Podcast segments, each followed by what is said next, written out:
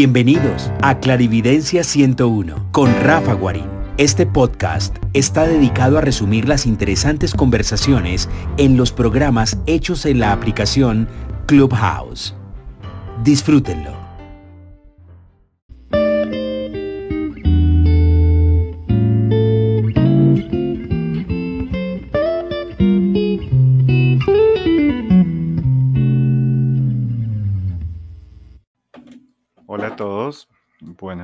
Noches. Eh, voy a contarles la segunda y la última parte de las runas vikingas. Esto debido a que el internet se cayó en, la última sesión con Ceci García y quedaron unas runas pendientes por eh, hacer su explicación, que es Peorot, Otila, Thir, eh, Nautis, Eiwas, Angus, eh, y obviamente la, la vacía, la, la redonda o la runa de Odín. Esto mm, es importante que, que quede en la memoria, digamos, de, de todas las series de los martes eh, por Spotify. Entonces, eh, voy a grabar esto en forma, digamos, de eh, un poquito rápida y un poquito esquemática para que les quede la información eh, eh, correcta. Estamos hablando de Hera. Hera eh, es esta runa que habla de los procesos, yo diría, de, de siembra y recolección, de mantenimiento, recolección y de ese pequeño orden o sacrificio que hay que hacer con las cosas. Eh, que Hera mm, te, te dice, mira, eh, los resultados de tus acciones eh, pueden ser muy positivos y son positivos. Lo único es que tienes que tener eh, todos los procesos completos y entre esos el finalizar los procesos, el culminar los procesos. Hera es una, una runa positiva que realmente te habla de, de prepararte para recibir, para prepararte para, para hacer lo tuyo debido a tus propias eh, cualidades. Eh, es una de las partes, digamos, agrícolas o parte de, de estas runas de creación o de fabricación. De ella, eh, digamos que hay que continuar con Otila. Otila es una runa muy positiva y que habla sobre las eh, consecuencias un poquito más hacia tus ancestros, un poquito a tu legado, a tu, ah, mm, diría yo, eh, herencia emocional, sentimental, toda esa estructura. Pero Otila en sí es muy económica, es muy material. Le dice, mira, eh, los resultados de tu materialización y de tu capacidad de lograr o de acertar está muy ligado a que tú reconozcas en ti, a tus ancestros, en ti, a esa eh, fabricación o a esa, eh, digamos, eh, meterte en tu cerebro la información y obviamente en tu corazón en los primeros días y da como entendido que ya tiene un proceso positivo que es vas a recibir y en el negativo es que efectivamente tú eludes conocerte a ti mismo, te eludes tu realidad, eludes o no te sientes orgulloso y al no sentirte orgulloso de quién eres y de dónde provienes, pues eh, anulas eh, tu autenticidad y tu, tu verdadero yo. Entonces ahí, eh, Otila, hay que tenerla como esta runa de los procesos económicos que casi siempre son beneficiosos. Eh, solamente eh, cuando la persona no es coherente, vuelvo digo, con, con esa estructura del ser. Eh, hay una runa que era la que yo iba a hablar en, en- ese momento cuando estaba hablando con Ceci en Lagos, y es Perot o Peort.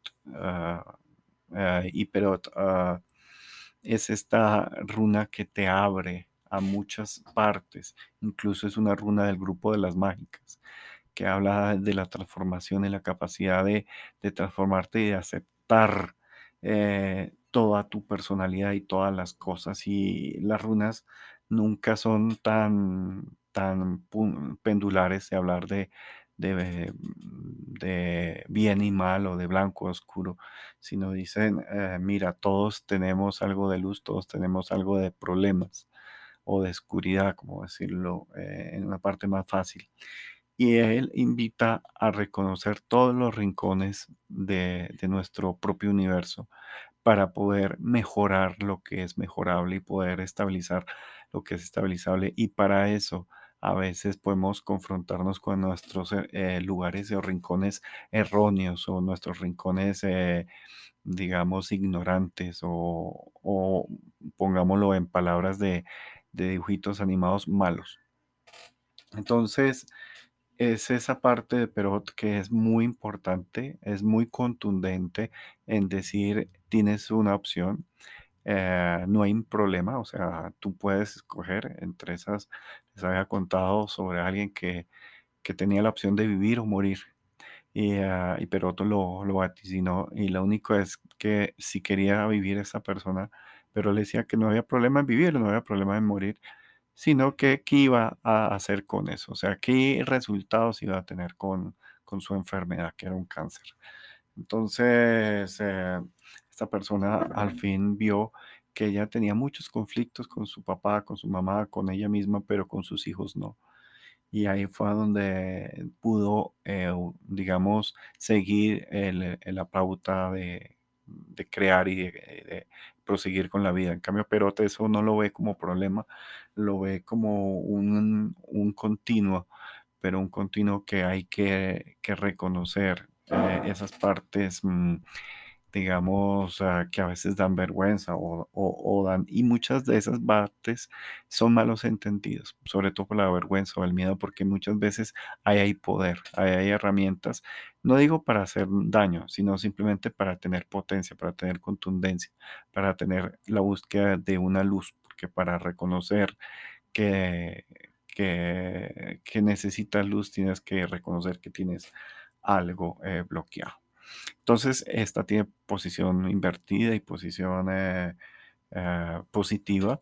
La posición invertida casi siempre advierte problemas graves, problemas en los cuales eh, amerita que frenes en seco y, y adoptes una nueva pos- postura, una nueva apertura y dejes eh, recibir en ti, ah, digamos, las cosas de la vida de una forma completa y no te cercenes o no te castres eh, en ciertas partes de tú mismo.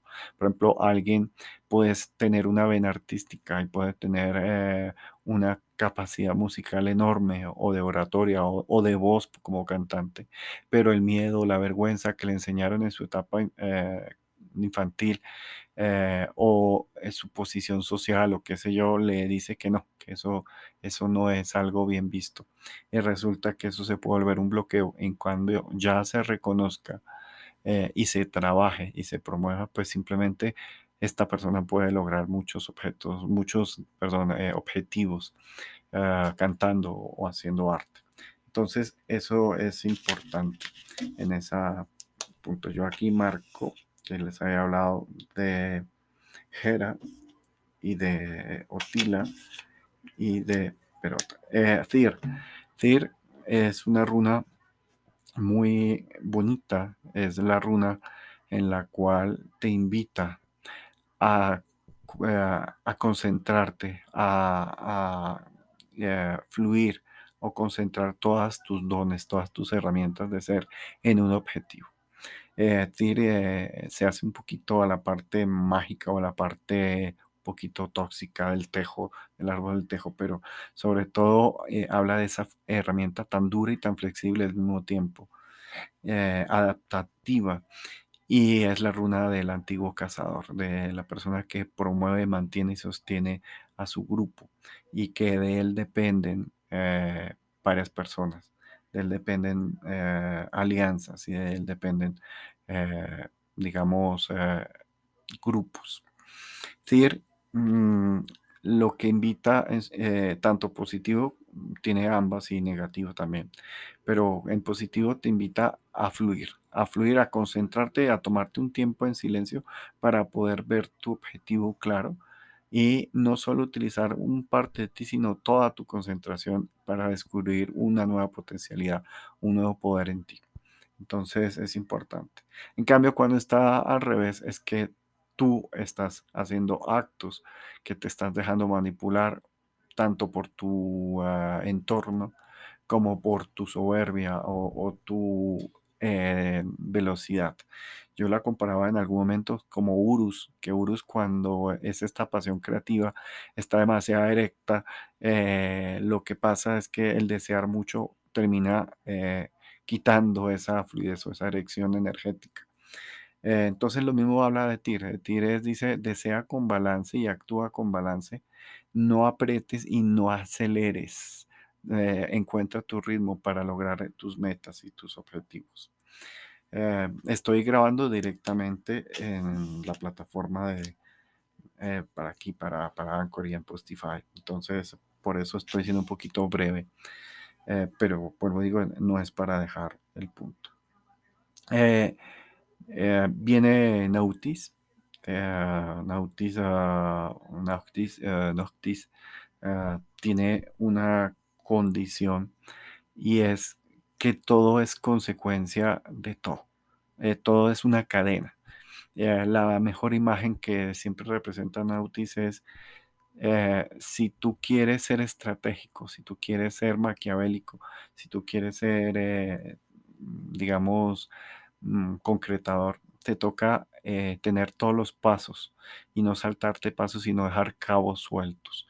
Entre esas, eh, se representa, por ejemplo, como una red de pesca, que es todo un esfuerzo pescar y que hay que coser y que cada, cada cuadrito, cada, cada unión debe estar perfecta, porque si falla un punto de estos, falla toda la red y por esa red se escapan los peces y no hay resultados.